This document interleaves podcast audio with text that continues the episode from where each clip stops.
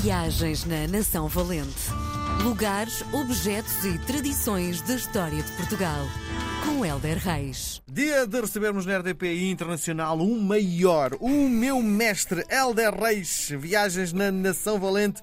Com ele vemos este Portugal com outros olhos. E, eh, antes de mais, deixa-me dizer-te, antes de. Bom, viva, boa- bem-vindo, bem-vindo, bem-vindo, bem-vindo. Para lançarmos o tema de hoje, fica a saber que a partir eh, de agora tem alguns museus que ao domingo podem ser eh, visitados gratuitamente, nomeadamente eh, Sintra, o Palácio de Sintra, para o cidadão português, ao fim de semana podes visitá-lo de borla. Olha que bom, agora é que vão ser filas. Ai meu Sim, Deus. Já não eram, não é? Já não Pois, era, já já não era tranquilo, não é? Ora bem, tu és a minha injeção de autoestima. Muito obrigado. E obrigado a todos os que nos eh, ouvem e E nos aqui. escrevem.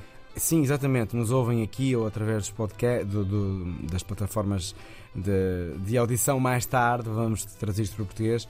Um, e que nos escrevem, muito obrigado. Obrigado. E hoje vou falar do museu que eu acho muito interessante e convido já para visitar o Museu das Comunicações em Lisboa. É uma belíssima forma, porque na verdade a nossa vida toda acontece muito graças a muitas coisas, mas também graças à comunicação.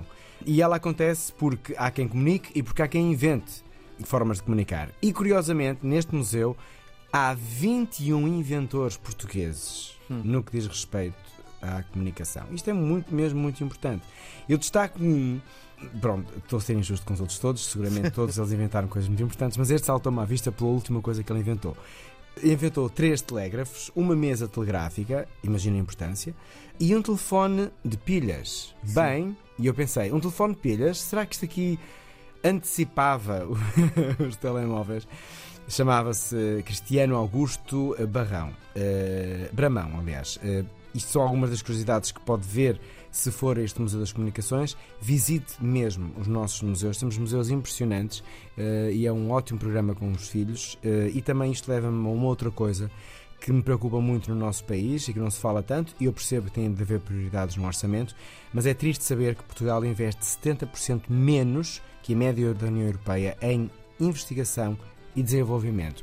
Por este caminho, daqui a uns anos, ninguém vai dizer e no museu tal há não sei quantos inventores portugueses, ou criadores, ou investigadores, porque são cada vez menos e os nossos cérebros, como nós sabemos, estão a- a sair do nosso país. Sim.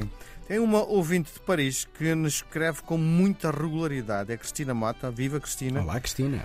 Os seus livros muitas vezes têm um tom inspirador. Que mensagem espera transmitir aos seus leitores através das suas obras? Epá, não sabia, fico muito contente que vejam eh, a minha escrita co- como inspiradora.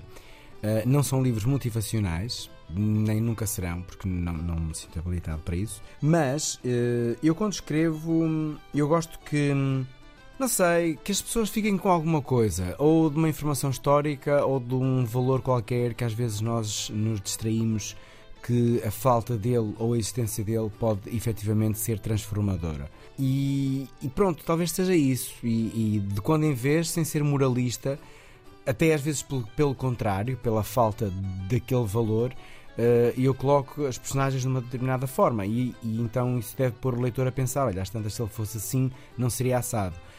Hum, e nós podemos transpor isso para a nossa vida, mas hum, porque faz parte de mim tentar pá, alguma coisa, leva alguma coisa, faz alguma coisa, muda alguma coisa, constrói alguma coisa, não é? Isso todos os dias, não precisa ser na escrita, não é? Não, exatamente, sim, todos os dias, nem que seja pá, um gesto delicado, um- uma atenção, qualquer coisa. Eu acho que nós, eu acredito muito nesta coisinha miúda que nós podemos fazer e, e quem tem uma força maior, e, e eu estou a falar, e eu tenho uma força grande quando faço televisão, na mensagem, na forma como trato as pessoas, na forma como me interesso pelas pessoas, isto depois lá para casa transmite também qualquer coisa. Portanto, sou um abençoado, tal como tu, através da tua voz. Portanto, somos uns privilegiados porque temos à nossa frente um microfone e uma câmara que pode efetivamente incutir algumas coisas. Sem ser esse o nosso foco principal, mas hum, que levem alguma coisa e que consigam transformar este mundo que precisa tanto de ser um, um sítio melhor para se viver.